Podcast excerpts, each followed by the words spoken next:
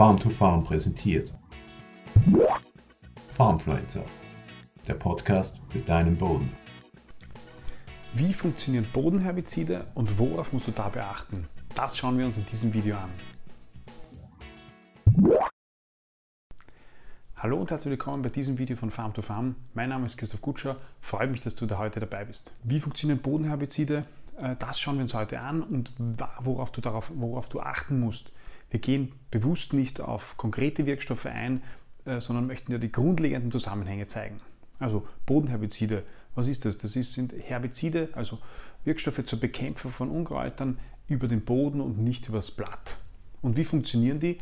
Im Prinzip äh, ganz einfach der Wirkstoff des Bodenherbizids, der muss im Boden im Wasser gelöst sein. In, der, in dem Wasser, in der Bodenlösung sind Nährstoffe gelöst und eben im Idealfall auch dieser, der Wirkstoff, das Bodenherbizid, und wird dann vom keimenden Samen des Unkrauts aufgenommen und somit wird verhindert, dass das Unkraut wächst. Das ist also das Zentralste, dass der Wirkstoff äh, am richtigen Ort ist, nämlich beim keimenden Samen äh, zum richtigen Zeitpunkt, nämlich wenn ähm, der, das, das Unkrautsamen keimt. Das heißt, der richtige Ort, das ist in die oberste Schicht, der, die ersten 5 cm, dort keimen die meisten Unkräuter. Ähm, und alle Unkräuter, die ähm, etwas tief verwurzelt sind oder sich über Wurzeln verzweigen, die können deshalb von Bodenherbiziden nicht erfasst werden, weil sie ja nur über den Samen wirken. Und wenn das Bodenherbizid, der Wirkstoff, an der Oberfläche liegen bleibt, dann führt es auch zu keiner Wirkung, weil ja ähm, das notwendig ist, dass der Wirkstoff über das Wasser in den keimenden, in den Keimling, in den keimenden Samen eindringt. Wir haben also prinzipiell zwei Anforderungen bei Bodenherbiziden. Erstens, es braucht einen feuchten Boden, damit äh, entsprechend eine, eine, eine, Wasser in der Lös in Lösung ist und damit der Wirkstoff gelöst ist. Und äh, die zweite Anforderung ist, der Wirkstoff muss äh, dorthin bewegt werden, wo die, äh, die Unkräuter keimen, also in diese ersten 5, 4, 5 cm. Damit man diesen Wirkstoff dorthin bringt, gibt es die Möglichkeit, ihn einzuarbeiten. Das wird aber relativ selten gemacht. Meistens hofft man auf einen Niederschlag. Das heißt, das Pflanzenschutzmittel wird ausgebracht und dann regnet es. Ähm, und da haben Untersuchungen gezeigt, dass 1,5 bis 2 mm Niederschlag reichen, um, den, um, das, um das Wirkstoff von der Oberfläche äh, nach unten in diese ersten Zentimeter äh, zu verlagern. Aber vorausgesetzt, diese Schicht ist schon feucht, also das Milieu ist feucht. Wenn der Boden komplett trocken ist, dann reichen natürlich diese 1,5 bis 2 mm nicht aus, weil dann einfach zu wenig äh, Wasser gelöst ist, um auch den Wirkstoff ähm, aufnehmen zu können. Die Effektivität von Bodenherbiziden, äh, die äh, ist auch sehr abhängig von dem Boden, nämlich der Bodenart. Es ist ja so, der Wirkstoff soll in der Lösung im Wasser gelöst sein, aber er haftet natürlich auch an den festen Teilchen im Boden an.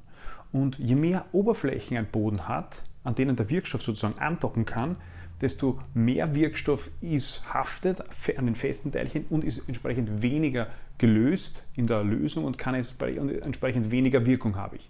Das heißt, ein Boden mit vielen Oberflächen also ein Boden, der zum Beispiel einen hohen Ton, äh, Tongehalt hat oder ein Boden, der einen hohen Humusgehalt hat, der äh, hat die Anforderung, dass man mehr Wirkstoff ausbringt und entsprechend ist bei vielen Produkten auf einem schweren Boden oder einem moosen Boden äh, die Empfehlung, die Aufwandmenge zu erhöhen und auf einem sandigen Boden, wo weniger Oberflächen sind, äh, die Aufwandmenge zu verringern.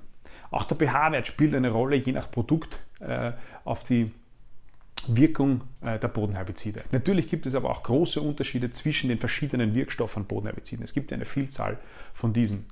Äh, da ist es etwa so, dass manche Wirkstoffe leichter wasserlöslich sind.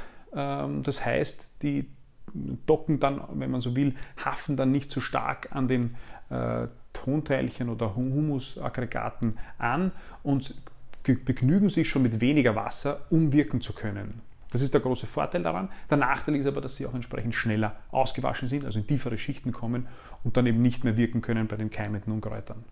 Andere Wirkstoffe, die weniger gut wasserlöslich sind und meistens dann entsprechend stärker haften äh, an, den, an den festen Teilchen, die haben den Nachteil, dass sie entsprechend viel Wasser brauchen, um in, äh, entsprechend viel Bodenfeuchtigkeit brauchen, um eben zu wirken, mit dem Vorteil, dass sie äh, nicht ausgewaschen werden können aber auch mit dem Nachteil, wenn sie natürlich stark haften an, an, den, an den äh, Tonteilchen etwa äh, und es wenige, äh, während der Vegetation wenig Feuchtigkeit gibt, sprich äh, der Wirkstoff gar nicht zur Wirkung kommt, dann besteht bei diesen Wirkstoffen das Risiko, dass bei der Folgekultur, also im Nachbau, Schäden gibt. Bei den Wirkstoffen ist es aber natürlich auch so, dass, äh, dass sich die ja abbauen über die Zeit.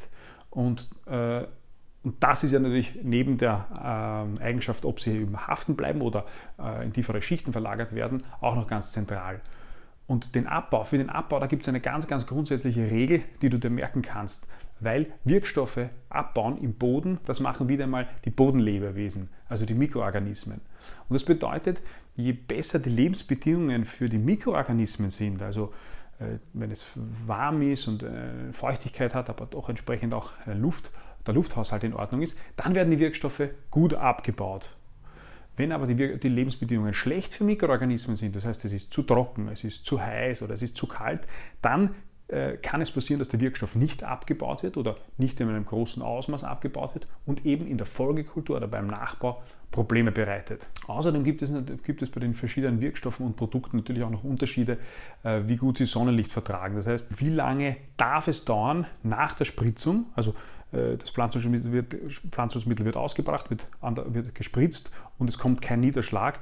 Äh, wie lange darf es dauern äh, und die Sonne einstrahlen, bis der Wirkstoff zerfällt? Also wie viel Sonneneinstrahlung verträgt ein Wirkstoff? Da gibt es auch Unterschiede und das ist bei der, bei der Produktauswahl zu berücksichtigen. Das heißt, bei Bodenherbiziden gilt es zu berücksichtigen, wie sind die Witterungsbedingungen, wie feucht ist der Boden, welchen Boden habe ich überhaupt. Auf Basis dessen muss man sich dann konkret anschauen, welches Produkt am besten passt.